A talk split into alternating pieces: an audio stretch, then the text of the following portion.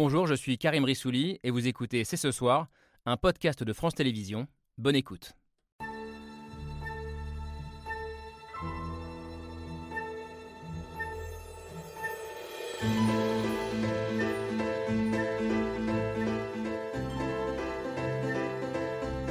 Bonsoir à tous, bonsoir à toutes, bienvenue, vous regardez C'est ce soir.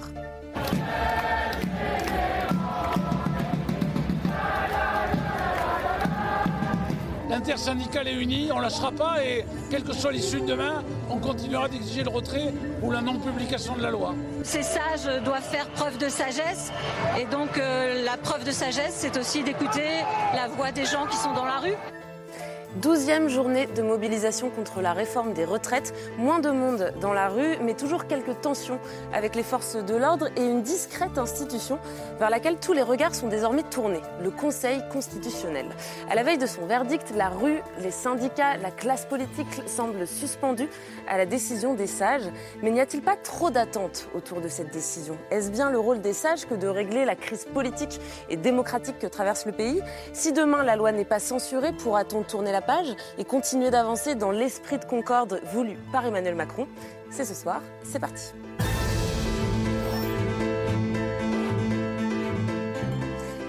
Jeudi 13 avril 2023, c'est ce soir avec Yael Goss. Salut Yael. Salut Camille, bonsoir tout le monde. Douzième journée donc de mobilisation, marquée, euh, je le disais, par une baisse du nombre de grévistes et de manifestants, mais où on a senti beaucoup de colère dans les rues, voire chez certains la tentation d'une radicalisation. À la veille de la décision du Conseil constitutionnel, on voulait euh, s'interroger ce soir sur ce que peut ou ne peut pas d'ailleurs faire euh, l'institution pour apaiser le, le, pays. Il nous fallait donc bien deux constitutionnalistes pour en débattre, Anne-Charlène Bézina et Bastien François. Bonsoir, Bonsoir, à tous les deux. Euh, alors, Anne-Charlène Bézina, vous, êtes, euh, vous enseignez le droit public euh, à l'Université de Rouen. Pour vous, il est très peu probable que le Conseil euh, retoque euh, intégralement, censure la loi demain, au vu de son histoire et au vu de sa jurisprudence. Quant à la pression exercée par la rue et par certains élus sur les sages, vous parlez de prise d'otages politique. Je ne sais pas si vous allez jusque-là, Bastien François, vous nous direz, mais vous rappelez que le Conseil constitutionnel n'est pas un juge de paix. C'est le titre de la tribune que vous avez publié euh, ce matin, enfin cette semaine, pardon, dans le journal Libération. Euh, pour vous, il n'est ni dans les compétences ni dans le pouvoir du Conseil de mettre un terme à une crise politique, parce que dans la rue, c'est bien d'une colère politique euh, qu'il s'agit et non d'un débat juridique. Et je précise que vous enseignez la science politique à la Sorbonne. Autre question posée ce soir, quel que soit le verdict des sages, comment tourner la page de cette séquence des retraites? Le pays peut-il passer à autre chose? Euh, Pas si simple pour vous, Gaspard Koenig. Bonsoir. Bonsoir. Euh, à vos yeux, ce n'est pas une crise des retraites, mais bien une crise de régime que nous traversons. Vous êtes philosophe, essayiste de tendance libérale libertaire. Ça vous, Très bien. Ça vous convient? Oui. Ça fait longtemps en tout cas que vous dénoncez le présidentialisme de la Ve République et c'est d'ailleurs l'objet de votre tribune parue aujourd'hui dans l'Express, en finir avec le régime présidentiel. Un régime présidentiel et une crise démocratique qu'on analyse régulièrement avec vous, Corinne Laïc, bonsoir. Bonsoir. Vous êtes journaliste politique pour le quotidien L'Opinion. Euh, Vous avez consacré deux livres à l'homme qui en ce moment cristallise toutes les colères, Emmanuel Macron. Alors quelles options lui reste-t-il aujourd'hui pour dépasser la crise, pour continuer à gouverner? Vous nous aiderez à y voir un petit peu plus clair. Emmanuel Macron qui a appelé hier les partenaires sociaux à revenir autour de la table, qui promet un esprit de concorde, mais ça s'annonce peut-être un peu compliqué, Roland Lescure. Bonsoir. Bonsoir. Vous êtes le ministre chargé de l'industrie, vous serez donc le représentant du gouvernement sur ce plateau ce soir. Euh, Vous nous direz comment vous, y- comment vous envisagez la suite euh, de ce quinquennat. Merci donc à tous les cinq d'avoir accepté euh, notre invitation, d'avoir répondu présent ce soir. Le débat commence juste après l'image du jour. Elle est signée Hugo Bernard.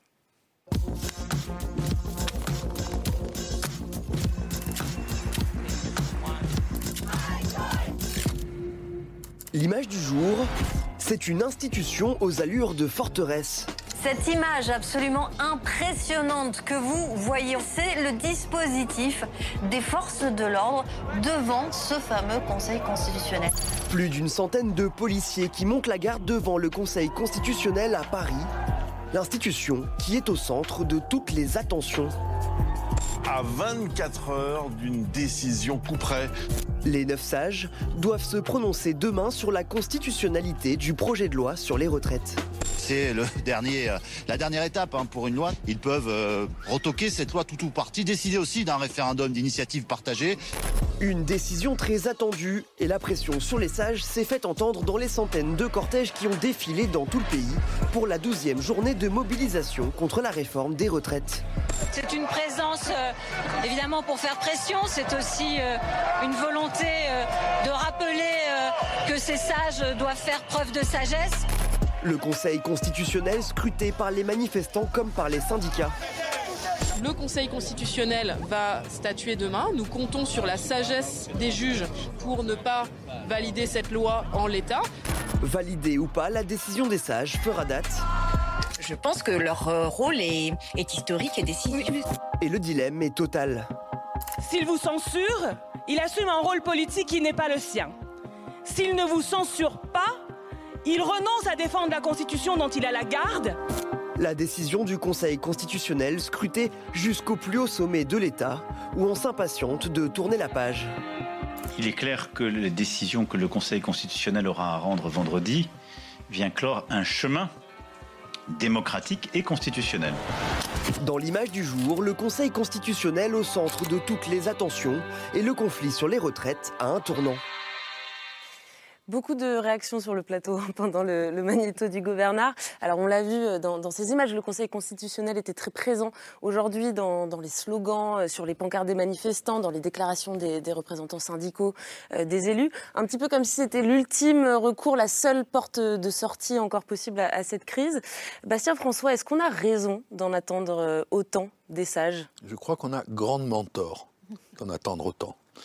Euh, une Cour constitutionnelle, quelle qu'elle soit, et le Conseil constitutionnel ne fait pas exception, euh, n'est pas là pour régler des, problèmes politiques, euh, n'est pas là pour apaiser des situations, n'est pas là pour sortir de crise. Le Conseil constitutionnel n'a pas les moyens, le Conseil constitutionnel n'a pas la légitimité de faire ça. Le Conseil constitutionnel fait des choses très importantes, mais très limitées. Et heureusement, d'une certaine façon. Sinon, on parlerait tout le temps de gouvernement des juges. Le Conseil constitutionnel a une tâche assez compliquée qui consiste à dire à confronter le texte d'une loi au texte de la Constitution et voir si le texte de la loi est conforme au texte de la Constitution. Euh, euh, donc, euh, c'est important, bien sûr, c'est important. Ça fait partie de ce qu'on appelle l'état de droit. Bon. Mais c'est tout. Et c'est-à-dire qu'on a construit depuis trois semaines les commentateurs, le président de la République, quand il nous parle de son chemin démocratique, la Première ministre, les ministres, les parlementaires, les euh, syndicalistes, tous les journalistes, nous-mêmes citoyens, euh, on a cette idée que là, tout d'un coup, demain, ça serait le climax de la crise, et après, bon, les choses retomberaient dans un sens ou dans l'autre, mais retomberaient. Mais parce que le président dit que le chemin finissait bien par sûr, le Conseil constitutionnel. Bien sûr. Tous, les, chemins mènent, mènent bien à la sûr. Mais il y, a quelque chose qui est là, euh, qui est, à mon avis, euh, une, erreur assez grave parce que euh, euh, on, met une attente sur le Conseil constitutionnel, avec ce qu'on vient de voir d'ailleurs dans, le reportage, ce qui est une sorte de paradoxe. On en appelle aux sages, et en même temps on veut faire pression physiquement sur eux. Il y a quelque chose qui ne va pas là. Mais surtout, il y a des attentes qui vont être déçues. Dans tous les cas, elles seront déçues parce que le texte de la décision du Conseil constitutionnel, ça va être un texte technique, pas du tout, d'une certaine façon, pas très intéressant, enfin, sauf pour Anne-Charlène et moi. Bon. Euh, euh, et, les citoyens, ils vont retenir qu'une seule. Et les étudiants, évidemment. Euh, ils n'en vont n'en retenir que oui ou non. A-t-il censuré N'a-t-il pas censuré? Je vous rappelle en plus qu'il y a deux décisions, donc il y a une combinatoire, il y a une vraie combinatoire de, de, possibles. Bon, et, c'est, et, en réalité, le Conseil constitutionnel n'est pas en mesure mm de euh, trancher ou de régler la crise dans laquelle nous sommes. Anne-Charlène Bézina, j'imagine que vous êtes sur la même ligne. Je vous ai vu un peu lever les yeux au ciel tout à l'heure en entendant les, manifestants euh, en appeler à la sagesse, la sagesse des, sages. que je trouve euh, une, finalement une, une, image assez originale, puisque si on parle d'eux comme des sages, c'est uniquement par rapport au fait qu'il s'agit d'une courte assemblée euh, euh, sur laquelle on attend justement un regard juridique et non pas politique. Mais en, soi, la, sagesse des sages, ça pourrait nous amener à une thèse de, de, 5000 pages sur la question. C'est pas, pas vraiment le sujet à mon avis. Mais néanmoins, euh, je, rejoins largement ce qui a été dit et notamment le fait que ça n'est malheureusement pas si inhabituel que ça. Parce que depuis les années 50, depuis sa création, le Conseil constitutionnel arrive très à chaud euh, du débat parlementaire. C'est une des spécificités françaises. On a, l'un des contrôles a priori les plus restreints, c'est-à-dire que euh, tout juste après le vote des lois et donc au moment d'une cristallisation très forte, au moment de l'acmé finalement euh, de la joute politique, le Conseil constitutionnel est amené à se prononcer et justement uniquement d'un point de vue juridique. Donc il apporte une lecture qui ne satisfait de toute façon pas les acteurs de ce conflit que sont les membres de l'opposition généralement, puisque ce sont eux qui sont la plupart du temps à l'origine des saisines. Et donc, on a forcément la cristallisation euh, d'une lutte entre le politique et le juridique qui fait que le Conseil constitutionnel déçoit nécessairement les attentes. Et c'est à ce moment-là euh, que le Conseil constitutionnel joue toujours sa légitimité avec un peuple qui euh, se trouve finalement déçu par principe. Mais encore une fois, il faut le rappeler, l'idée que le Conseil constitutionnel soit à la fin du chemin euh, démocratique, comme l'a dit notre président de la République, c'est une réalité textuelle, euh, quasiment euh, systématique. Dans, dans, beaucoup des lois les plus importantes, c'est le Conseil constitutionnel qui va ensuite donner le feu vert pour que la loi soit promulguée par le président. Mais c'est la suite du cheminement juridique du texte. Mhm. Cela ne signifie nullement, au fond, que le Conseil constitutionnel est en quelque sorte l'organe par qui la solution de la crise va euh, émerger. Bien au contraire, euh, la, la, suite de cette lecture juridique, elle peut aussi être de nature à creuser encore plus le fossé entre la représentation et le peuple. Donc là n'est évidemment pas la réponse. Roland Lescure, est-ce qu'au gouvernement, on attend avec autant d'impatience que le reste des Français cette, euh, cette décision? Et est-ce qu'on a peur peut-être de cette euh, nécessaire déception que viennent de nous dépeindre les deux constitutionnalistes du plateau Non, ce qui me frappe dans les images qu'on a vues, et ce qui me frappe au fond depuis le début de l'examen de ce projet de loi, alors c'est tant mieux pour les constitutionnalistes qui ont une tribune qu'ils n'ont jamais eue auparavant, c'est la passion qu'on a pour le processus. Moi, je me souviens. devenu des stars, hein, c'est vrai. J'ai présidé dans le, dans le mandat précédent 12 commissions mixtes paritaires, mhm. en commun avec mon homologue du Sénat. Il y a quelques semaines, j'ai vu une dépêche AFP disant la commission mixte paritaire sur la retraite a commencé ses travaux. J'ai jamais vu ça. Il y a une dépêche AFP qui annonçait qu'à 10 heures comme prévu, la commission mixte paritaire se, réunissait. Donc, on est, j'ai l'impression qu'on est passé d'un processus démocratique à ses étapes politiques et juridiques à une espèce de série Netflix dans lequel chaque événement est dramatisé peut-être en partie par nous, mais je ne pense pas que ce soit le président de la République qui ait instauré l'étape de demain comme une étape ultime. Il a, comme vous l'avez dit, rappelé une vérité juridique, et qui fait qu'au fond, on a tendance à donner un peu trop d'importance à chaque étape, et parfois même à en oublier le fond d'ailleurs, parce qu'au fond, le débat sur le fond de la, régime, de la réforme des retraites, il a disparu depuis trois semaines, pour se concentrer sur des espèces d'épisodes finalement mis en scène, dramatisés, et j'ai réagi quand j'ai vu une députée de la Nation disant en gros, pile, je gagne, face tu perds, c'est-à-dire soit ils censurent la loi et ils ont eu raison, soit ils ne la censurent pas, ils auront eu tort parce qu'ils n'auront pas joué les jeux de la démocratie. Donc on est dans, une, dans une logique, on oublie l'essentiel au parce fond que le gouvernement s'est mis en pause lui-même aussi. Parce que euh, l'essentiel, c'est devenu le débat sur les institutions. Alors ça, c'est vrai. Mmh. Mais, c'est très important, c'est-à-dire qu'il me semble que de plus en plus, d'abord, les manifestations ont pris une nature complètement différente après le 49-3. Parce que ce qui était en jeu, c'était moins une crise sociale sur la question de la retraite à 64 ans. Tout d'un coup, c'était une crise institutionnelle, une crise de régime sur euh, on, a on a braqué le Parlement. Le Parlement, la représentation nationale, était contre cette loi. On a un conflit de légitimité entre un président élu sur un programme où il a dit 64 ans et un Parlement qui, visiblement, aurait refusé ce texte. Et donc, tout d'un coup, effectivement qu'on s'intéresse aux questions institutionnelles, mais on s'y intéresse pour des raisons de fond, parce que la crise n'est plus sociale, elle est institutionnelle ou constitutionnelle. C'est-à-dire que les gens ne, supportent moins, enfin la question est moins la retraite à 64 ans que l'idée qu'un homme leur impose une mesure dont, assemblés tous ensemble dans la rue, via leurs représentants ou dans les sondages, ils ne veulent pas. Et donc bien sûr que la question maintenant elle est de forme, mais la forme devient beaucoup plus importante parce que c'est la forme euh, de nos institutions en général qui est remise en cause. Et selon moi, à juste titre, parce qu'effectivement, on est arrivé au paroxysme du système présidentiel, où un homme est élu sur sa personne sans que personne ne regarde ce qu'il y a dans le programme, euh, et où ensuite on a un conflit entre la souveraineté parlementaire, qui euh, n'existe plus trop sous la Ve République, qui tente de revivre grâce à l'absence de majorité absolue, et une espèce de souveraineté présidentielle qui, selon moi, et rend nos institutions bancales. Si on avait aujourd'hui un président euh, arbitre des institutions, comme d'ailleurs la cinquième d'origine le prévoyait, et un véritable régime parlementaire, bah, ces questions-là se résoudraient au Parlement. Or, là, les gens, protestent très peu euh, par rapport à Elisabeth Borne. Il y a des pancartes sur Elisabeth Borne, mais on voit bien que ce rapport d'un homme et d'un peuple que l'élection présidentielle est censée euh, magnifier est devenu un affrontement entre un homme et un peuple. Celui qui est sur toutes les pancartes, c'est Emmanuel Macron. Le lieu où a été décidée l'utilisation du 49.3, qui est pourtant du ressort du gouvernement, c'est l'Élysée. Et donc on voit bien que c'est euh, le chef de l'exécutif qui endosse toute la responsabilité de, l'ensemble des réformes du pays. Et c'est ce système-là qui ne marche plus. Peut-être deux, non, mais deux, réactions rapides là-dessus. D'abord, un, je suis d'accord avec Gaspard Koenig pour dire qu'aujourd'hui, les débats qui émergent dans la rue vont au-delà de la réforme des retraites elle-même. Il y en a un sur les institutions qui émergent et leurs pratiques, et un autre quand même sur le rapport au travail. Moi, j'étais dans la cristallerie d'Arc lundi matin, où j'ai échangé avec les organisations syndicales sur la reprise des fours et la reprise quand même de l'activité d'une entreprise emblématique. Quand ils me parlent de retraite, ils me parlent essentiellement de la pénibilité du travail aujourd'hui. Donc ces deux sujets, le rapport au travail et les institutions, vont devoir être discutés à l'issue, et on en parlera peut-être tout à l'heure quand on parlera de l'après.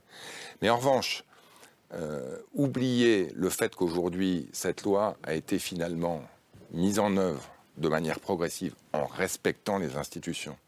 Et que, au-delà de ce que vous dites, du pouvoir, à mon avis, toujours exagéré qu'on donne à un homme. Je le répète quand même, j'ai eu l'occasion de le dire dans le passé, mais le 49-3, ce n'est pas un coup d'État démocratique, c'est un gouvernement qui est prêt à mettre à risque son existence même pour faire adopter une loi. Et la Première ministre a eu le courage, évidemment, dans le cadre d'une discussion avec le président, de le mettre en œuvre et c'est passé ric-rac. Donc on peut dire quand même que ce risque démocratique, il a été pris. Ensuite, qu'il faille changer au moins la pratique des institutions, je pense qu'on se retrouve là-dessus, mais il ne faut pas que la critique des institutions qui émerge à l'occasion de l'examen d'une loi remette en question la légitimité de la loi même. Moi, c'est ça qui m'inquiète dans les débats qu'on a aujourd'hui. C'est-à-dire que cette loi, si elle est validée par le Conseil constitutionnel, aura au fond été votée dans un cadre institutionnel, elle aura du coup toute la légitimité, contrairement à ce que certains disaient à l'écran tout à l'heure, qu'elle mérite. Et elle peut éventuellement donner l'occasion de discuter de la théorie ou de la pratique de l'institution. J'ai juste peur qu'on mélange un peu tout je ne veux surtout pas qu'on mette en cause la légitimité du process, qui est au fond un process constitutionnel. vous aurez l'occasion de répondre, Gaspard Koenig, mais je voudrais juste revenir quand même un instant à ces images euh, qui, qui, ont, qui, ont, vraiment fait beaucoup parler sur les réseaux sociaux aujourd'hui, qu'on a un peu vu dans, l'image du jour. Euh, c'est donc rue de Montpensier, dans le premier arrondissement de Paris, devant le Conseil constitutionnel. Ce matin, c'était euh, des poubelles et des fumigènes. cet après-midi, les manifestants ont été remplacés par des centaines, enfin plus d'une centaine en tout cas, de, de CRS qui protègent protéger euh, cette grille. C'est quand même très impressionnant, Corinne Lay. Qu'est-ce qu'elle raconte, ces images? On a le sentiment que le, Conseil constitutionnel joue un rôle qui n'est pas le sien, puisqu'il a été expliqué par euh, les spécialistes, mais qui est d'être un petit peu le médiateur euh, que les syndicats appelaient. C'est-à-dire qu'on attend de lui qu'il dénoue un conflit que personne n'a été en mesure de dénouer aujourd'hui. Le gouvernement et l'exécutif, parce que c'est le bout du chemin démocratique, ça veut dire qu'après ça, bah, il n'y a plus rien à faire. Hein. La loi s'applique, il y a 15 jours pour la promulguer, après elle va s'appliquer. Les, les syndicats attendent. Alors, pour certains, ils savent, euh, la CFDT, la CFTC par exemple, les syndicats réformistes savent que, euh, a priori, la loi devrait être validée dans l'essentiel, à savoir son article 7, et donc ils sont plus ou moins résigné à ce qu'elle s'applique, Laurent Berger a eu cette formule qui est de dire quand je joue au foot, je euh, respecte les règles, même si je perds. Donc il va y avoir probablement euh, quelque chose après, peut-être une 13e journée qui sera le 1er mai, un 1er mai unitaire. Il y aura peut-être aussi d'autres euh, manifestations de, de, syndicats qui se désolidariseront. Mais euh, disons que euh, du point de vue de, la continuation du mouvement social, le Conseil constitutionnel va avoir un rôle très important. Et surtout sur sa seconde décision concernant un référendum d'initiative partagée, dont euh, l'existence ou la non-existence jouera un rôle essentiel dans les prochains mois. Il faut bien comprendre que s'il y a un RIP, on est parti pour 18 mois de, débat, puisqu'il y a 9 mois pour recueillir les signatures, puis 6 mois pour que l'Assemblée nationale où le, Sénat se prononce sur un texte avant qu'on le ou pas, et s'il ne se prononce pas, on le soumet à, référendum. Donc pendant les européennes et oui, jusqu'aux Jeux Olympiques. Avec, hein, avec tout un débat qui va naître, parce que si j'ai bien compris, le RIP n'est pas suspensif de l'application de la loi, mais il va y avoir forcément une demande politique des syndicats pour dire mais attention, tant que le RIP n'est pas voté, on n'applique pas la loi. Et vous voyez la situation extrêmement complexe dans laquelle on arriverait, puisque la loi s'applique normalement le 1er septembre 2023. Les personnes qui auront 62 ans devront attendre 3 mois de plus. Celles qui sont nées en 2024 euh, devront attendre 6 mois de plus. Et si jamais il y a un RIP qui est voté, qu'est-ce qu'on va dire à ces personnes? On va vous rendre les 3 mois ou les 6 mois de plus pendant lesquels vous avez travaillé? Donc on serait dans une situation institutionnellement extrêmement complexe. Donc la décision, la double décision du Conseil constitutionnel de demain, elle a une importance et des conséquences considérables à mon avis. Et ces images, euh, Camille, de la rue de Montpensier, euh, cernées comme ça par les CRS, ça rappelle d'autres mobilisations dans d'autres grandes démocraties. Je pense évidemment aux États-Unis, où des milliers de personnes ont défilé fin juin dans tout le pays, en particulier devant la Cour suprême, hein, pour, euh, protester contre la décision des juges suprêmes de casser l'arrêt Roe versus Wade, hein, celui qui protégeait le droit d'avorter. Le jour même de la décision, il y a huit États qui ont décidé d'abolir cette liberté d'avorter. Incroyable régression permise par la nomination de juges euh, du temps du mandat de Donald Trump, installés à vie, hein, ça c'est aussi une différence avec la France. Et puis autre démocratie très concernée en ce moment par ces manifestations, c'est la Cour suprême israélienne. Plus de 100 000 personnes dans la rue tous les samedis ou presque pour s'opposer au projet de loi de la coalition Netanyahou droite, extrême droite, qui vise justement à faire contourner par le Parlement euh, l'institution, Cour suprême, projet en pause pour l'instant. Voilà, on a l'impression que les cours suprêmes deviennent les, sont vus comme les derniers remparts de la démocratie et de l'état de droit. Est-ce qu'on se dirige vers ça aussi en France, Anne-Charlène Bézina? C'est une question euh, qu'il est triste d'avoir à se poser aujourd'hui, mais euh, il est vrai que on dénote depuis. Euh, ces deux exemples sont, très actuels et très frappants, mais c'est un processus malheureusement assez long depuis au moins un ou deux ans qui fait que les cours constitutionnels en particulier incarnent au fond l'état de droit et donc cette idée aussi d'une forme de technique juridique qui peut apparaître souvent déconnectée des attentes populaires. Et donc il est facile pour des mouvements politiques d'utiliser ce gap euh, comme étant finalement euh, quelque chose de symbolique d'une crise euh, de la démocratie institutionnelle. Et c'est ainsi qu'on parle parfois de constitutionnalisme populaire qui mériterait d'être intégré face à finalement l'état de droit et aux cours constitutionnels. Alors tristement, beaucoup de cours constitutionnels perdent des pouvoirs justement face à des régimes un peu plus autoritaires. On peut penser au cas de la Pologne et de la Hongrie, où les cours constitutionnels perdent aujourd'hui de plus en plus de leur indépendance et de leur pouvoir.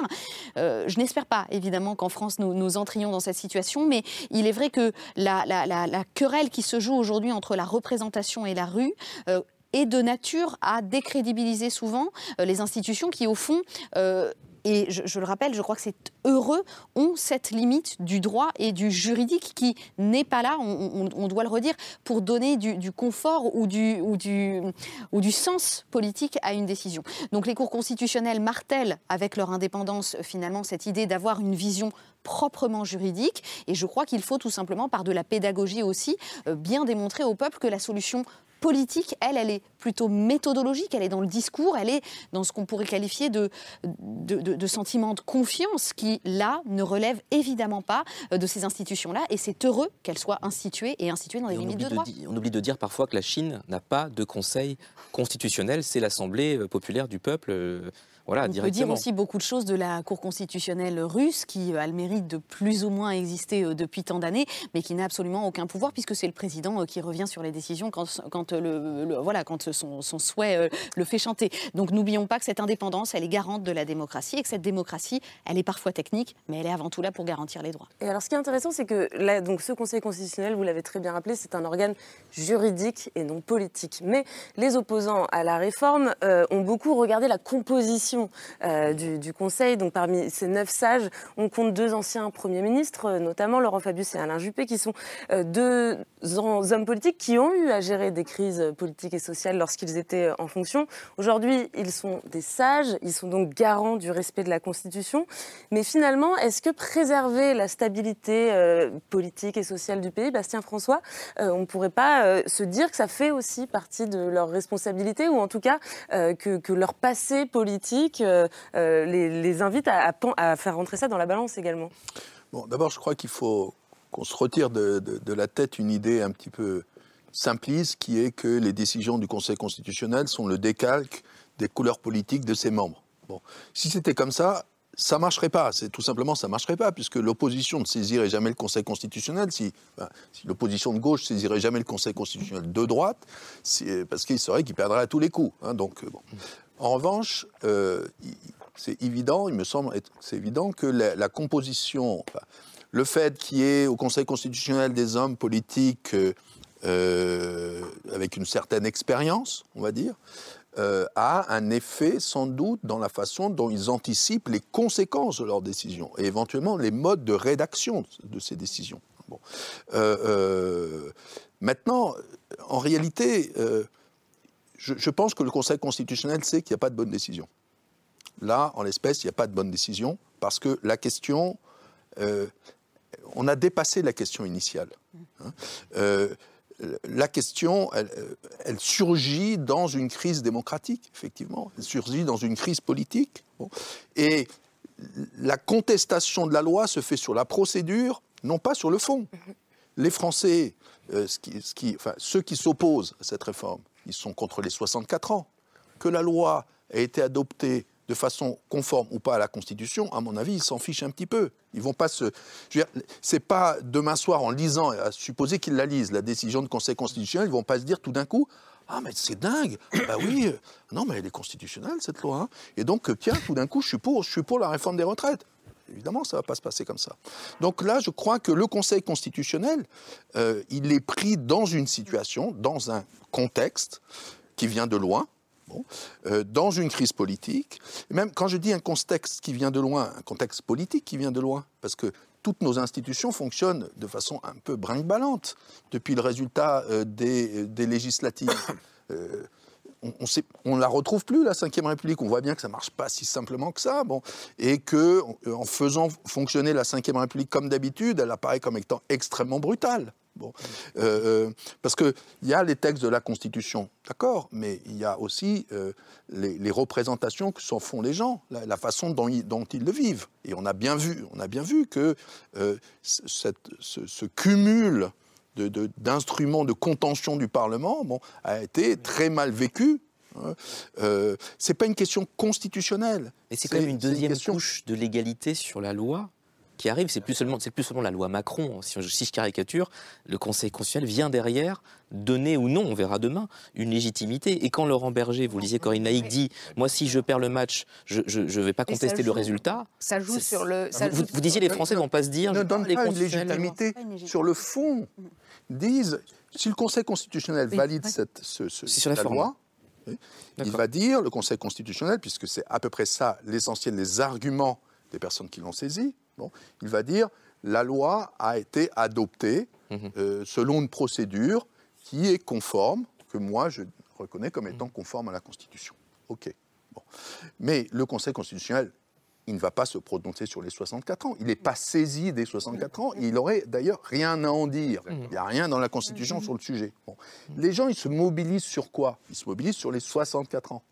Donc, euh, euh, c'est pour ça que je disais tout à l'heure, le Conseil constitutionnel va donner une réponse. Cette réponse, elle est importante elle aura des effets, des effets considérables. elle aura des effets sur les acteurs organisés, sur les syndicats. Vous avez raison que sur les citoyens, ce qui compte pour eux, c'est de travailler deux ans de plus. et, les, acteurs, pour eux, c'est important parce qu'ils reconnaissent la légitimité de la décision du Conseil sur le droit, mais ils disent cette loi sera peut-être conforme au droit, mais elle reste injuste. Ils le disent déjà.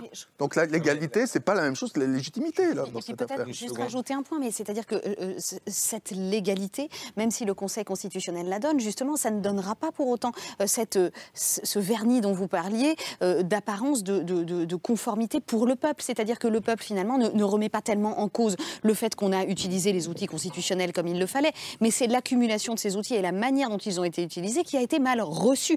Donc, au fond, ni le juge ni les pouvoirs publics ne peuvent travailler sur la réception par le peuple euh, de l'usage de cette procédure. Donc je, crois vraiment que la réponse du Conseil, même si c'est une réponse de conformité, n'apportera pas forcément cette réponse de connexion. Roland.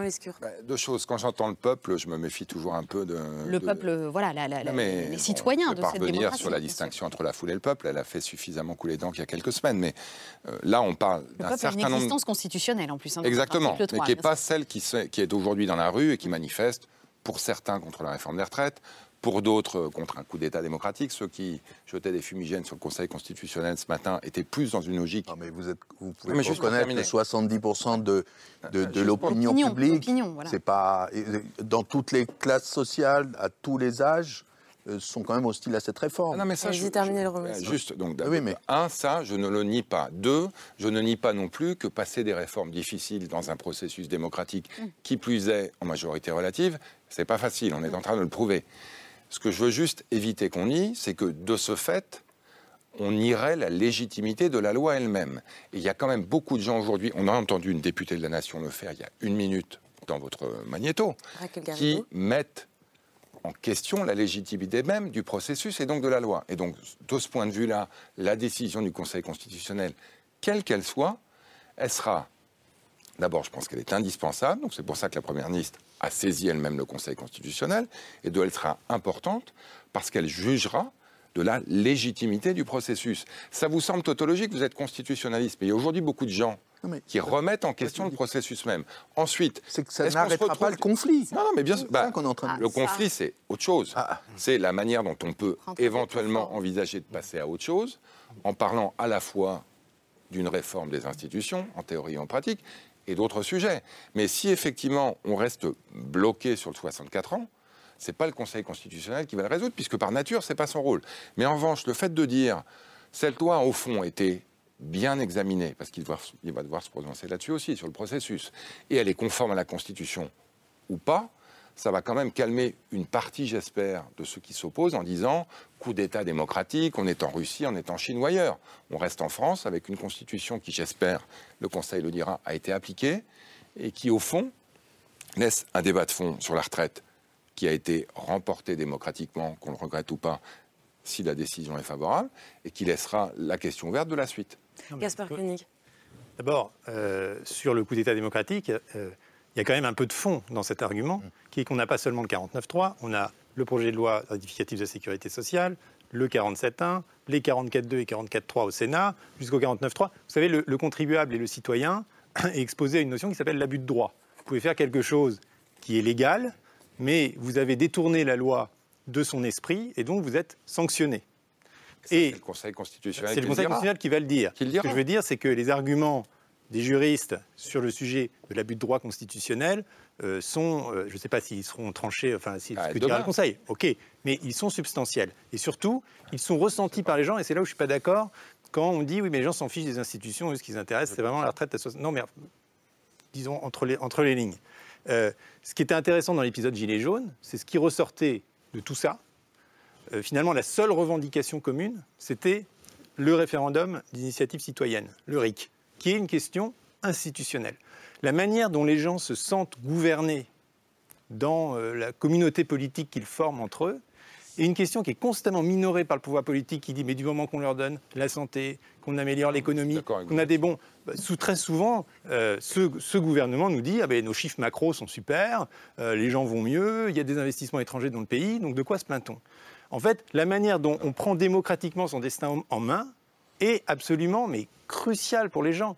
Et je pense que cette réforme de 64 ans aurait parfaitement pu passer si les gens avaient eu le sentiment qu'ils avaient euh, décidé eux-mêmes via leurs représentants, qu'ils avaient eu euh, l'espace de compromis nécessaire, l'espace de dialogue, de délibération. Or là, le sentiment qui est quand même largement justifié par les procédures, on verra si elles sont tout à fait abusives ou pas, mais enfin, qui ont été quand même assez forcées euh, de cette loi, c'est le sentiment qu'au fond, c'est quelqu'un, c'est d'ailleurs un homme identifié qui me dit Toi, tu travailleras six, euh, six mois ou un an et demi de plus. C'est pas tellement le fait lui-même, c'est l'idée que je ne décide pas pour moi-même et que quel que soit en fait mon mode d'expression, quels que soient les sondages, quels que soient les manifs et quels que soient mes représentants au Parlement, de toute façon, tout ça ne compte pas parce qu'il y a un homme qui a décidé. Non, mais je vous donne, je dis le sentiment que mais ça je- engendre. Et mais- ce sentiment est quand même largement euh, produit par le dysfonctionnement de nos institutions, et là c'est le débat sur la réforme des institutions qui est censé être en cours, parce qu'encore une fois, ces institutions euh, présidentialistes donne un pouvoir à l'exécutif qui euh, prive les gens pendant les cinq ans qui les séparent de la prochaine élection présidentielle du sentiment d'être représentés, de pouvoir délibérer, de pouvoir confronter les opinions. Et donc évidemment, ça se finit mal, ça se finit toujours dans la rue parce que c'est tellement infantilisant comme système. J'ai plaidé dans un bouquin pour qu'on fasse le même jour l'élection du président et du Parlement. Je considère que j'ai été élu il y a cinq ans et que n'importe qui d'autre aurait été élu à ma place parce que j'étais tout simplement le candidat d'Emmanuel Macron. C'est un problème, à mon avis. Et, je suis d'accord avec vous, ça c'est un problème. Toute la vie politique. donc il y, y, y, a des manières de, de, mettre ça en cohérence, par exemple peut-être en les élisant le même jour. Mais pour autant, j'ai été au Parlement en 2020 dans le cadre d'une réforme des retraites difficile qui a été concertée pendant deux ans et demi. Qui était meilleure, d'ailleurs. Ben, euh, de mon point de vue, elle, était meilleure. 49.3 aussi. Mais 49.3. Et je peux vous dire que non seulement 49.3 derrière, à l'époque, non mais 49.3 à l'époque est totalement minoritaire aujourd'hui. Parce que la réforme qu'on a votée, le Sénat l'a votée. Je peux vous dire que notre réforme de 2020, le Sénat ne la votait pas. Donc l'argument selon lequel le processus des mois, des, des mois qui viennent de s'écouler a empêché d'adopter une réforme qui, fait autrement, l'aurait été, j'en doute fortement. Adopter une réforme qui passe l'âge de la retraite de 62 à 64 ans sans avoir un million ou un million et demi de personnes dans la rue en France, pas facile. D'ailleurs, ça n'est jamais par arrivé. Ce Parlement, on est d'accord. Mais bien sûr pas été adoptée par ce Parlement-là. Elle a été adoptée donc les gens par disent, ce Parlement. On a voté pour un Parlement, on a voté pour un homme, parce qu'on a voté le contre Sénat l'a voté et l'Assemblée, face à un gouvernement qui était prêt à mettre son existence dans la balance, compris. et qui a dit soit c'est moi, soit c'est la loi, le Parlement lui a dit bah, c'est la loi et on vous garde. Et ça, on ne peut pas le nier. On peut le regretter si on pense que les institutions doivent être changées. Mais aujourd'hui, que les règles du jeu soient respectées et qu'on joue la partie jusqu'au bout en la respectant, et c'est le juge qui jugera si on la respecte ou pas, c'est, je pense, essentiel que sur des plateaux comme celui-là, on reconnaisse que c'est essentiel. Depuis début de l'émission. Cette logique du tout ou rien empêche l'expression et, et la confrontation notamment dans le cadre parlementaire, qui n'est pas le cas ce soir, de, plein, de myriades d'opinions différentes. On vous là, on est toujours. On va, on, va, on va revenir un petit peu plus tard dans, l'émission, justement, sur les pistes, sur ce que vous vous proposez en termes de, de, réforme institutionnelle, comment on peut relancer la démocratie. Et sur l'après quoi, d'ailleurs, parce que depuis le début de l'émission, on donne le sentiment que, comme s'il y avait une tendance déjà avérée, que le Conseil constitutionnel validerait cette réforme des retraites. On Après tout, on n'en sait rien. Et l'histoire récente nous a montré à plusieurs reprises que cette institution, bah, elle savait aussi montrer son indépendance par rapport au pouvoir euh, en place. Euh, la preuve en quelques dates, 29 décembre 2009, exit la taxe carbone que souhaitait Nicolas Sarkozy dans son budget 2010. 29 décembre 2012, Camille, vous avez vu, c'est toujours à peu près le cadeau de Noël du Conseil constitutionnel, c'est toujours là qu'il examine. Censure de la taxe à 75% sur les super riches. Là, c'est François Hollande qui voyait son projet euh, retoqué. Rupture d'égalité devant l'impôt, c'est ça qui a joué dans les deux cas. Et puis d'autres exemples, sous le premier quinquennat d'Emmanuel Macron, on a vu aussi en mai 2020 une partie de la loi sur l'état d'urgence sanitaire être censurée en pleine épidémie Covid. C'était la partie qui portait sur l'isolement des malades. Vous vous souvenez, la le fait de tracer les cas contacts. Le 20 mai 2021, plus près de nous encore, la censure de l'article 24 de la loi sur la sécurité globale, qui, elle, prévoyait de, pénaliser la diffusion malveillante d'images des forces de l'ordre. Donc on le voit que on ne peut pas soupçonner cette institution d'être un organe politique. Euh, Anne-Charlène Bézina, peut-être? Euh, Vous avez donné en plus des exemples de censure Et c'est vrai qu'on entend ces derniers temps que le Conseil constitutionnel ne pourrait finalement remplir son rôle de contre-pouvoir qu'à partir du moment où il ne laisserait pas passer la totalité de la loi. Or, on le voit bien, finalement, une censure partielle d'un dispositif clé suffit parfois euh, à comporter un message politique, même si je pense qu'on a suffisamment dit. Euh, à notre sens, ça n'est évidemment pas sa vocation. à quoi est-ce qu'il faut s'attendre, justement Alors, à quoi est-ce qu'il faut s'attendre? Il, y a plusieurs scénarios. Il faut savoir que le Conseil constitutionnel, lorsqu'il est saisi dans, ce cadre de la, du contrôle a priori, c'est-à-dire du contrôle juste après le vote de la loi, euh, a à examiner la procédure qui a amené jusqu'au vote de la loi et le fond euh, de cette loi.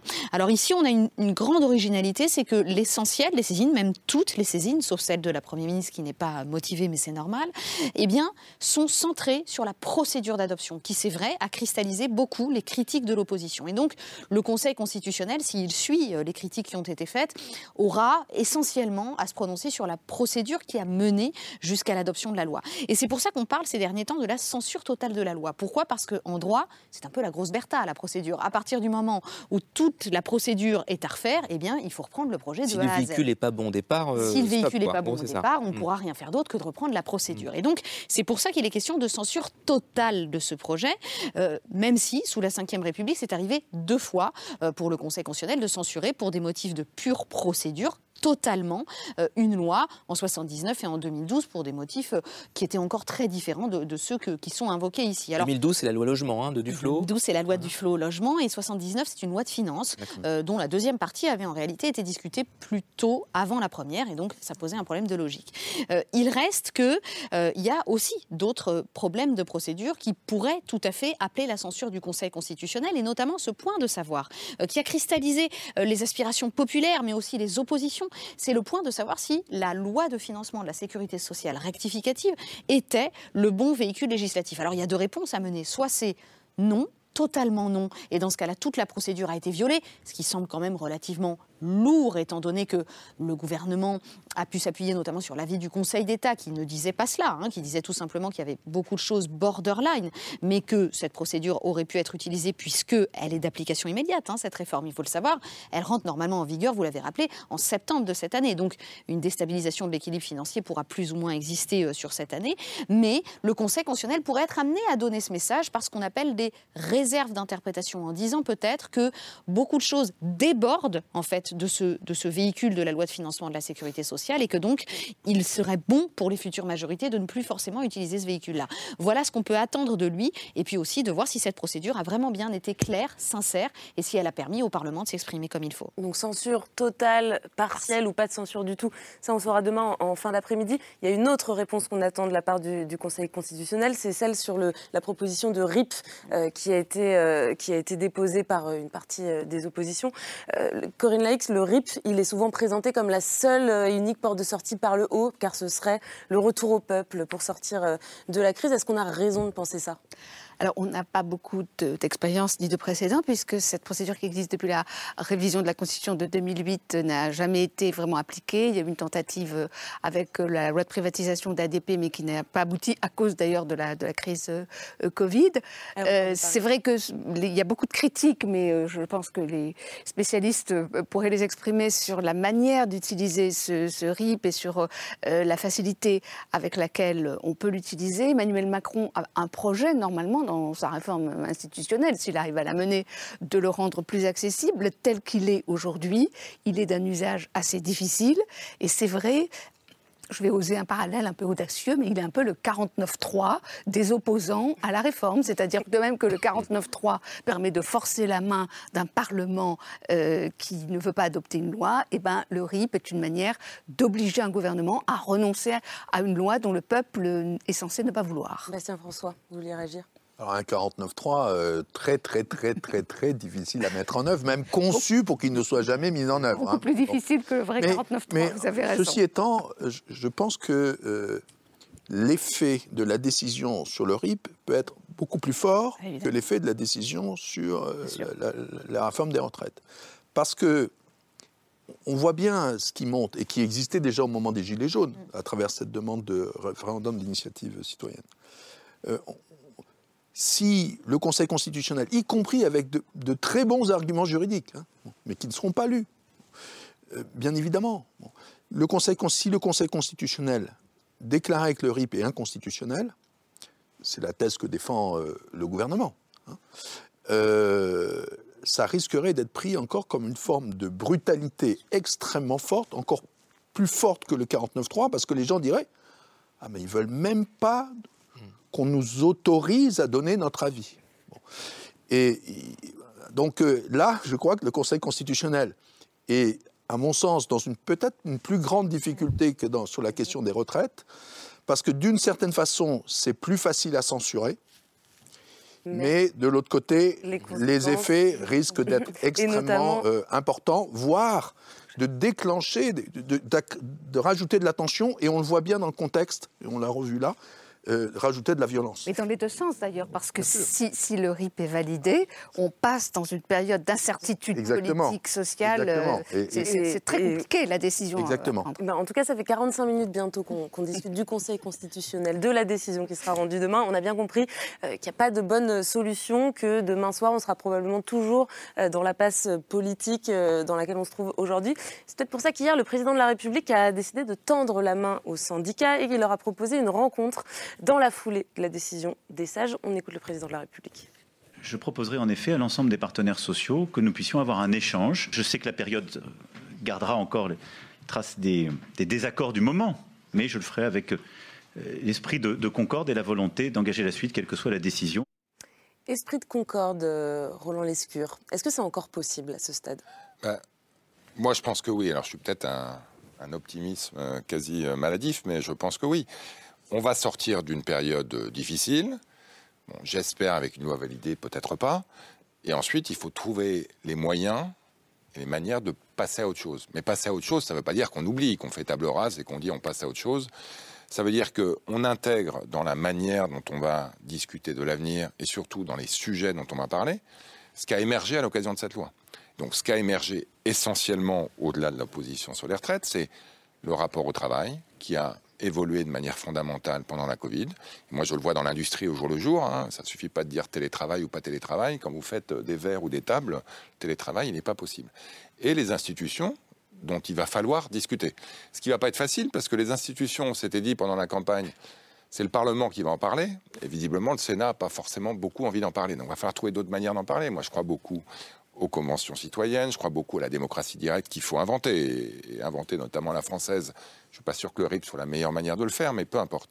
Mais en tout cas, passer à autre chose, en intégrant les traces de ce dont on vient de sortir, le président vient de le dire. Traces Il a hésité, on sentait qu'il avait envie de dire stigmate, mais c'est...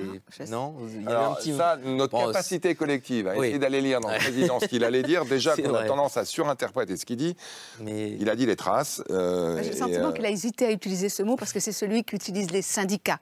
Il parle beaucoup de traces et de ressentiment. C'est les deux mots-clés de leur vocabulaire pour dire qu'ils ils iront peut-être à des, euh, à des rencontres avec le président, mais qu'ils iront avec la tête, mais pas avec le cœur ni avec les tripes. et donc c'est ça qu'ils expliquent. C'est-à-dire qu'on se met à leur place et à, la nôtre, je puis dire. On, sort d'un moment difficile. Depuis le début, il avait dit il y a, il y a le temps du Parlement. Et donc c'est vrai que ça lui a été reproché de ne pas recevoir les syndicats. Mais il a dit le temps du Parlement, c'est le temps du Parlement. Et légalement, le temps du Parlement, il se termine demain avec le Conseil constitutionnel. Donc il veuille passer à autre chose et commencer à se projeter dans l'avenir en intégrant le fait que ce moment était difficile, moi je trouve que c'est plutôt raisonnable, et on dit ce que tout le monde pense, c'est qu'il va falloir reconstruire, mais que ça ne va pas se faire en 24 heures, ça c'est sûr. Gaspard Koenig se projeter dans, dans l'avenir, avoir mené une réflexion sur, euh, sur les institutions, sur les réformes, est-ce que c'est possible à ce stade? Est-ce que c'est le bon moment? Bah, D'abord, moi je pense que c'est très urgent parce qu'il euh, il me semble qu'on est vraiment à la fin de, euh, des institutions pensées par le général de Gaulle, magnifiées d'ailleurs par euh, le quinquennat, puis par euh, la personnalité d'Emmanuel Macron. Vous voyez là déjà, on est en train de parler des mots qu'a utilisé le prince-président, des affects qu'il aurait vis-à-vis euh, des gens. du prince-président Oui, ou vis-à-vis des syndicats. Et, au fond, on est dans une espèce de dépendance psychologique et politique vis-à-vis d'un homme qui est très malsaine. C'est pas ça la démocratie, c'est débattre entre citoyens, c'est pas se choisir un maître et ensuite commenter ses actions, protester ou non. Sur le retour de la Concorde, je suis euh, un petit peu sceptique parce que, par exemple, les conventions citoyennes, je trouve que c'est une excellente chose. J'ai été très choqué la semaine dernière quand la Convention citoyenne sur la fin de vie a rendu son rapport que, personnellement, j'ai trouvé excellent, mesuré, intéressant et euh, très euh, progressiste dans son approche et assez radical, au fond et que la première réaction du ministre de la Santé a été de dire non, non, non, mais ça, euh, on va sans doute pas faire de loi, euh, on va d'abord renforcer les soins. Attendez, je finis. On va d'abord renforcer les soins palliatifs, etc. Exactement comme ça s'est passé avec la Convention citoyenne sur l'environnement. Donc c'est bien gentil de faire délibérer les gens, mais à un moment donné, il faut, il faut, il faut comprendre que c'est pas les gens, ils ne conseillent pas, ils ne donnent pas des idées au prince, ils décident. Et si on considère que des gens tirés au sort sont capables de décider, comme les, des grandes démocraties antiques, l'ont fait avant nous, eh ben on assume, on dit ah bah oui, bah, ils ont décidé, voilà, ils ont décidé, donc maintenant on va appliquer. C'est pas le ministre de la Santé qui va décider de la suite de la convention. Hein. Peut-être que dans l'application, oui, enfin, je veux dire la manière dont l'exécutif s'est saisi de la chose en émettant directement des réserves, alors que l'exécutif, je rappelle, est censé exécuter les décisions du législatif. Et si on considère qu'on fait des conventions citoyennes comme alternatif, comme alternative, pardon, au pouvoir, au pouvoir législatif en disant le législatif c'est aussi du tirage au sort, c'est pas que de la représentation, bah, à ce moment-là, il faut considérer que quand on a un avis qui est rendu, il a une valeur quand même très forte, que c'est pas simplement un petit conseil. Et enfin, je pense que euh, il y a euh, dans, le, pays, et c'est bien normal, un besoin énorme de euh, délibération et de démocratie. D'abord de démocratie locale. Et pour avoir de la démocratie locale, il faut encore qu'il y ait des compétences et des pouvoirs locaux. Lancerait un, long débat sur la décentralisation, mais la Cour des comptes a bien montré dans son dernier rapport que la décentralisation telle qu'on l'a pensée est extrêmement euh, verticale au fond dans sa conception et ne permet pas l'autonomie des collectivités, euh, des référendums locaux, des choses qui permettraient aux gens de, euh, prendre en main leurs problèmes sur le terrain. Et que, par ailleurs, la question pour moi qui se pose, mais je ne vois pas qui aura le courage de la poser, dans l'exécutif actuel, c'est la question de l'élection présidentielle au suffrage universel. On n'en peut plus de cette élection. Euh, tous les cinq ans, c'est euh, le marasme, le seul horizon de notre vie politique. Je rappelle quand même qu'avant la réforme de 62, la Ve République fonctionnait comme une république purement parlementaire. Qu'en 62, ça a été vu comme une forfaiture, comme une trahison énorme. On ne se rappelle pas à quel point la démocratie du 19e siècle est toujours parlementaire toujours représentative. L'idée d'élire le pouvoir exécutif, de se donner un maître, paraît extrêmement régressive. Et d'ailleurs, De Gaulle le dit dans ses mémoires. Il dit Je sais que les Français ont en tête l'exemple de Louis-Napoléon Bonaparte, le prince-président, et donc je vais être très prudent. Et du coup, je ne le dis pas au discours de Bayeux J'attends, j'attends, j'attends, parce qu'il veut le faire. Et il sent bien qu'il est en train de briser un tabou gigantesque. Et euh, cette, cette, réforme de 62 est, est à l'évidence une régression démocratique par rapport, y compris à presque un siècle de république parlementaire que nous avions eu et qui n'était pas particulièrement instable. Et je pense qu'une bonne chose à discuter, c'est est-ce qu'on veut revenir à la, peut-être juste simplement, même pas en parlant de sixième république, mais revenir à la cinquième république telle qu'elle était en 1958, avec un président élu au suffrage indirect qui n'est pas partie prenante du jeu politique, qui est là pour respecter l'équilibre des institutions comme la Constitution le prévoit, et qu'ensuite le débat il se passe au Parlement, où le gouvernement est véritablement responsable devant la Chambre, parce qu'aujourd'hui, le président est responsable devant Alors, personne, on va entendre Bastien, Bastien François et Charlène Bézina sur, sur, ces questions-là, mais je vous laisse je répondre rapidement, Roland. Deux mots sur la Convention citoyenne, parce que moi, pendant la campagne, j'ai beaucoup discuté avec ceux qui ont mené les conventions citoyennes en Irlande, qui sont plutôt qualifiés comme des exemples en la matière, parce que grâce à ces conventions citoyennes, l'Irlande a enfin réglé des problèmes ancestraux sur l'IVG et sur le mariage pour tous de manière beaucoup plus apaisée que chez nous.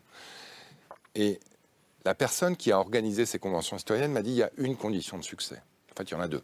C'est qu'il y ait énormément de liberté de la part des conventions citoyennes, mais qu'ensuite, en revanche, le Parlement ou le référendum, puisqu'ils ont fait l'un ou l'autre, puisse toujours garder le dernier mot. C'est-à-dire qu'il y ait un complément de la démocratie participative qui fait des propositions, mais qu'au fond, ce soit quand même le processus démocratique traditionnel qui est le dernier mot.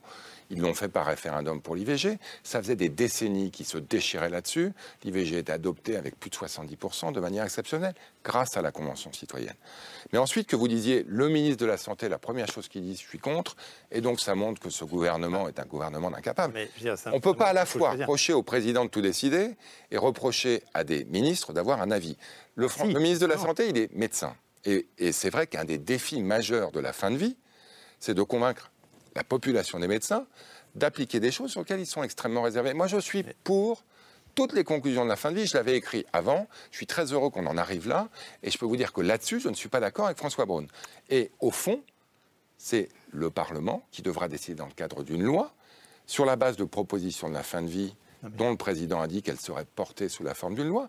Donc c'est plutôt un processus assez vertueux. Peut-être euh, on nous dit c'est un gouvernement qui est intéressé dans le débat participatif, etc., et qu'on voit que sa première réaction est de se mettre en opposition avec les conclusions de la Convention citoyenne, ça fait bizarre. Et sur euh, la, les et annonces de, et sur les annonces de, on va retrouver la concorde, on va avoir de nouveaux processus, une nouvelle méthode, etc. Ce soir, hein. Ça ne met pas en confiance, c'est ça que je veux dire. Allez, Bastien François. Euh, sur la réforme des institutions Sur la réforme des institutions. Et, et la, la, question posée par, euh, par Gaspard Koenig, à savoir, est-ce que c'est cette élection euh, au suffrage euh, universel qui est, est peut-être au cœur de tous les problèmes que nous connaissons aujourd'hui je partage le fait qu'il y a une urgence avec vous. Il y a une urgence de, de faire une, à réfléchir euh, sur, sur nos institutions. Une vraie urgence. Une vraie urgence parce qu'il va falloir qu'on qu'on ait des moyens de dessiner de façon très efficace, très inclusive, avec une grande acceptabilité sociale pour prendre l'ensemble des décisions difficiles que nous devons prendre, nous devons prendre face aux enjeux climatiques, etc. Donc il y a, on ne peut pas se permettre d'attendre 4 ans euh, avec euh, un système politique qui cafouille et qui, qui est auto-bloquant. Je pense aussi que le présidentialisme, c'est un poison mais un poison grave parce qu'il nous atteint même dans notre propre rapport aux politiques, dans notre propre citoyenneté. Il infantilise? Il infantilise. Euh, je constate aussi qu'il y a 13 pays de l'Union européenne qui ont un président de la République élu au suffrage universel direct. On est les seuls à gouverner comme ça. Donc c'est peut-être pas l'élection elle-même, c'est les pouvoirs que nous avons laissés au président de la République, et ça on pourrait le corriger. C'est-à-dire, on pourrait très bien avoir un président de la République qui, qui ne préside pas le Conseil des ministres, qui n'ait pas de pouvoir de nomination, etc. etc. Bon. Euh, parce que je crois que l'essentiel, il est en fait de repenser la démocratie et la place du peuple dans la démocratie. Nous avons une conception du peuple qui est une sorte de mineur euh, entre deux élections. Il n'a rien à dire, il attend. Nous devons penser des dispositifs institutionnels nouveaux euh, originaux par rapport à la culture institutionnelle qui date du XVIIIe, voire du XVIIe siècle, d'autres conceptions de la séparation des pouvoirs. Et donc, nous devons mettre de la, de la porosité entre la, ou, de la perméabilité entre la représentation et le peuple. Avec tout, avec, il faut avoir inventé plein de mécanismes. On a parlé tout à l'heure d'un mécanisme, euh, par exemple, comme les conventions citoyennes. Très bien. Est-ce qu'on est capable de le faire aujourd'hui avec le président de la République qu'on a? Là, j'en doute. J'en doute, parce qu'il a déjà utilisé ces instruments. Et le résultat, pour le moment, n'est pas très, très convaincant. Hein. C'est-à-dire que je, me souviens d'un débat, c'était sur ce plateau, sur la question de la méthode. Je veux dire, tous les trois mois, on a la nouvelle méthode. bon, il y a un moment donné, on n'y croit plus. Hein, c'est un petit peu Pierre et le loup. Bon. Euh, euh, ben voilà, on nous dit la nouvelle méthode, la nouvelle méthode, là maintenant c'est la concorde. Mais pourquoi on, pourquoi on y croirait? Avant la Concorde, il va y avoir un peu de convalescence, c'est les mots d'Elisabeth Borne, hein, euh, de manière à remettre le pays en route. Et donc il y a pas mal de, fractures qui vont être à régler. Je voudrais vous montrer ces images de colère. On en parlait hier soir avec Camille sur la question du pouvoir d'achat, de l'inflation, qui se cristallise contre les riches. Ça, c'était ce matin à Paris, euh, quelques grévistes cheminots, personnels de l'éducation nationale et soignants qui investissent brièvement euh, l'entrée de l'immeuble d'LVMH. Hein. Symbole évidemment, c'est le, groupe propriété du milliardaire première fortune mondiale Bernard Arnault. LVMH qui signe ce jeudi un nouveau pic en bourse.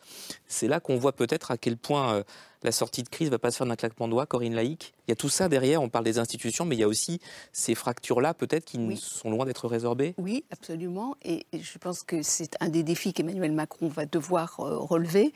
Euh, je, reviens quand même sur ce que vous disiez sur la question de la méthode. Euh, Emmanuel Macron est, pris entre deux soucis qui sont antagonistes, à savoir le souci de l'efficacité, d'aller vite. C'est ce qu'il a fait pendant la première partie de son premier quinquennat. Et celui, parce qu'il a compris qu'il fallait aussi tenir compte de l'aspiration euh, de, des citoyens à participer aux décisions. Et c'est le Conseil national de la refondation.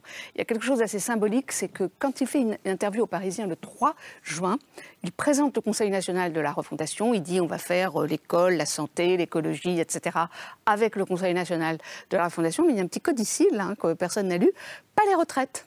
Et il pas les retraites, il les fait selon la méthode classique, c'est-à-dire il va chercher euh, une majorité euh, qu'il n'aura finalement pas à l'Assemblée nationale. Et donc il est en permanence en contradiction avec lui-même. Et là, je pense qu'il va essayer de renouer avec l'esprit euh, du Conseil national de la refondation, avec les conventions citoyennes.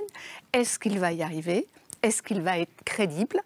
Euh, Surtout ça. le, craint le, le, vrai problème, c'est qu'il y a un mot là qui, est le, mot défiance hmm. et qui, ne, qui, ne, concerne pas que d'ailleurs Emmanuel Macron, qui concerne toutes les institutions.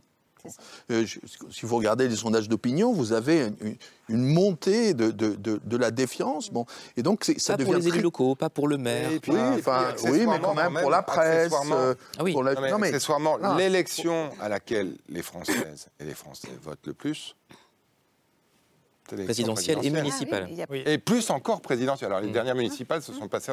Oui, il y avait du Covid. Quand on est élu, non mais juste quand on. Et, je ne suis pas. Euh, fanat absolu de l'élection présidentielle telle qu'elle est organisée aujourd'hui, parce que je le répète, il y a un déficit de légitimité du Parlement qui dérive, depuis le quinquennat, beaucoup trop de celle du président.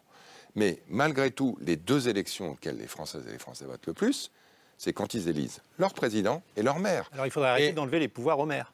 Non mais Non, mais si ça c'est énorme.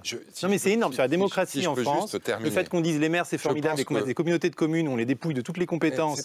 mais... mais... si, non, mais c'est un vrai problème démocratique. Je note juste un fait aujourd'hui. Ensuite, qu'il faille réformer les institutions et notamment le millefeuille, j'en suis totalement convaincu. Mais ce que je note juste quand même, c'est que si demain on supprime l'élection municipale et l'élection présidentielle, en disant juste on va passer à un régime parlementaire. J'ai vécu au Canada pendant 10 ans. Je vois très bien que ça hein. fonctionne très bien, un régime parlementaire.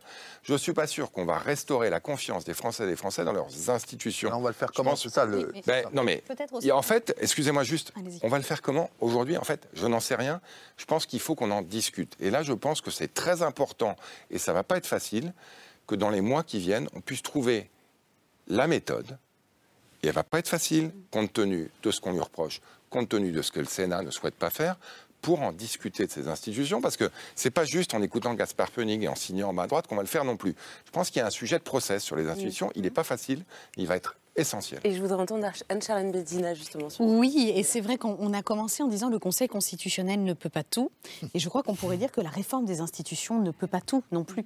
C'est bien le problème, c'est que euh, au fond, il faut rappeler que dans ce processus très contesté de la réforme des retraites, le président de la République n'a usé d'aucun de ses pouvoirs propres qui lui sont justement donnés par la Constitution de 58. Est-ce que c'est vraiment le rôle du président de la République le problème? Alors, cette élection, vous en parlez, en 62, elle a, elle a été en effet euh, une révolution juridique au sens de beaucoup de nos analystes politiques, parce qu'elle a amené à cette déconnexion des légitimités. Mais au fond, si on n'attendait pas tant de choses du président de la République, et si au fond les méthodes de gouvernance étaient différentes, vous n'avez pas les mêmes pouvoirs présidentiels sous François Hollande que vous les avez sous le général de Gaulle. Et au fond, ce qui est reproché à Emmanuel Macron, ça n'est pas l'usage du Conseil des ministres, ça n'est pas l'usage du pouvoir de nomination, ça n'est pas l'usage de l'article 11.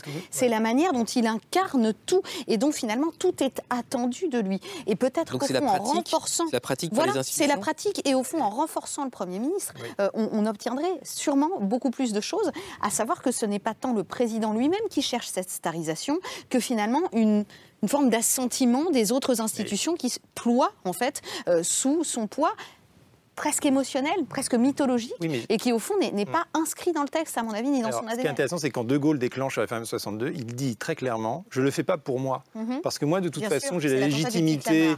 exactement. J'ai la légitimité que l'histoire me donne. Je le fais justement après les attentats. Euh, pour mes successeurs, mhm. parce que eux n'auront pas euh, cette incarnation naturelle, puisque lui il se prend pour la France, et donc il faut quelque part la leur donner Les autres aussi, via l'onction du, suffrage universel.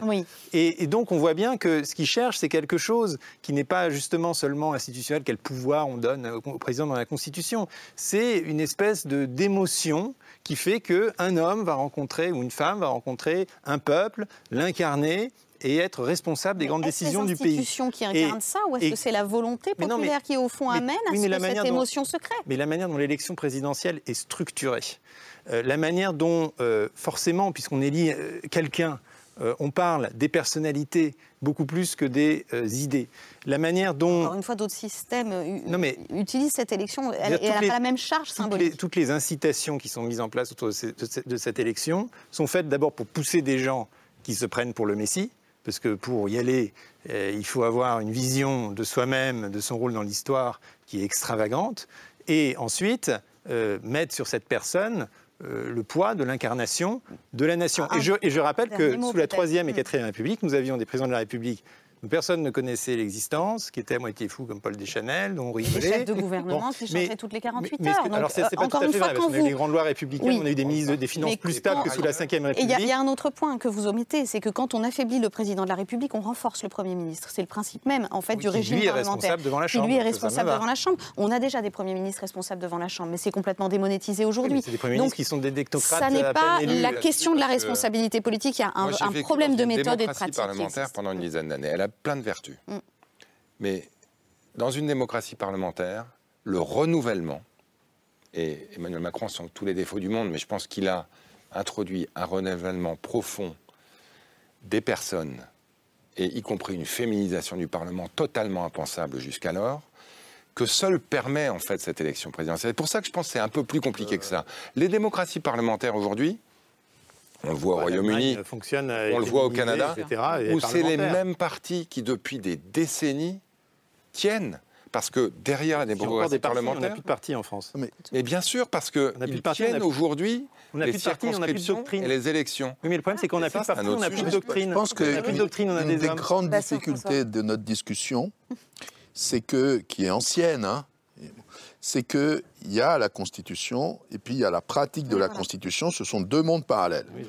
Par exemple, le président, quand même, notre président, il est à la fois Jupiter et à la fois le sous-secrétaire d'État à l'eau qui se, qui se déplace dans une ville de province, qui, qui nous expose les 60 propositions du plan et qui nous explique qu'il faut utiliser moins d'eau pour se brosser les dents. C'est-à-dire qu'on est dans une confusion, c'est-à-dire qu'à la fois le grand euh, Jupiter, celui qui, qui, qui, qui, qui indique la ligne, qui, qui, qui, met la dynamique politique, et puis celui, qui nous explique comment on doit tirer nos choses. Est-ce que c'est Emmanuel Macron fait ça?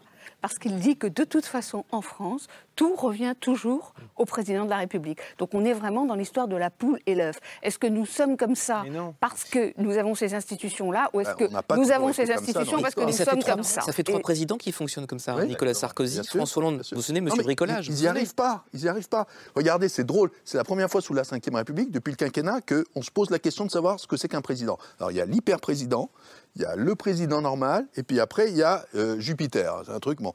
Mais avant, aucun président ne se posait cette, se, posait cette question. Il n'y avait pas un problème de, qualification. Bon. Non, je crois qu'il y a une très grande confusion, et, c'est pour ça qu'on a du mal à discuter de nos institutions, parce qu'une fois, on dit on, s'appuie sur le texte de la Constitution, l'autre fois on s'appuie sur la pratique, bon, mm-hmm. la pratique étant quand même très très très très éloignée du texte.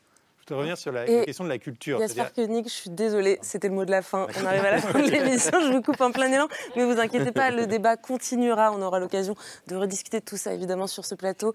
Merci beaucoup à, tous et à toutes d'être euh, venus ce soir débattre. Merci Anne-Charlène Bézina et Bastien François, nos deux constitutionnalistes qui sont donc dans un moment de gloire euh, en ce moment grâce à l'actualité.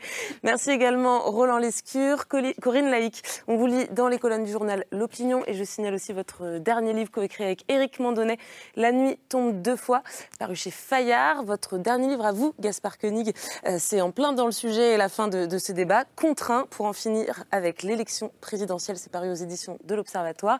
Merci d'être venu débattre et enfin, merci à vous de nous avoir suivis toute la semaine. Yael, on se retrouve euh, dès lundi. Ce sera aux alentours de 22h30. D'ici là, passez une bonne fin de soirée et un très bon week-end. Salut.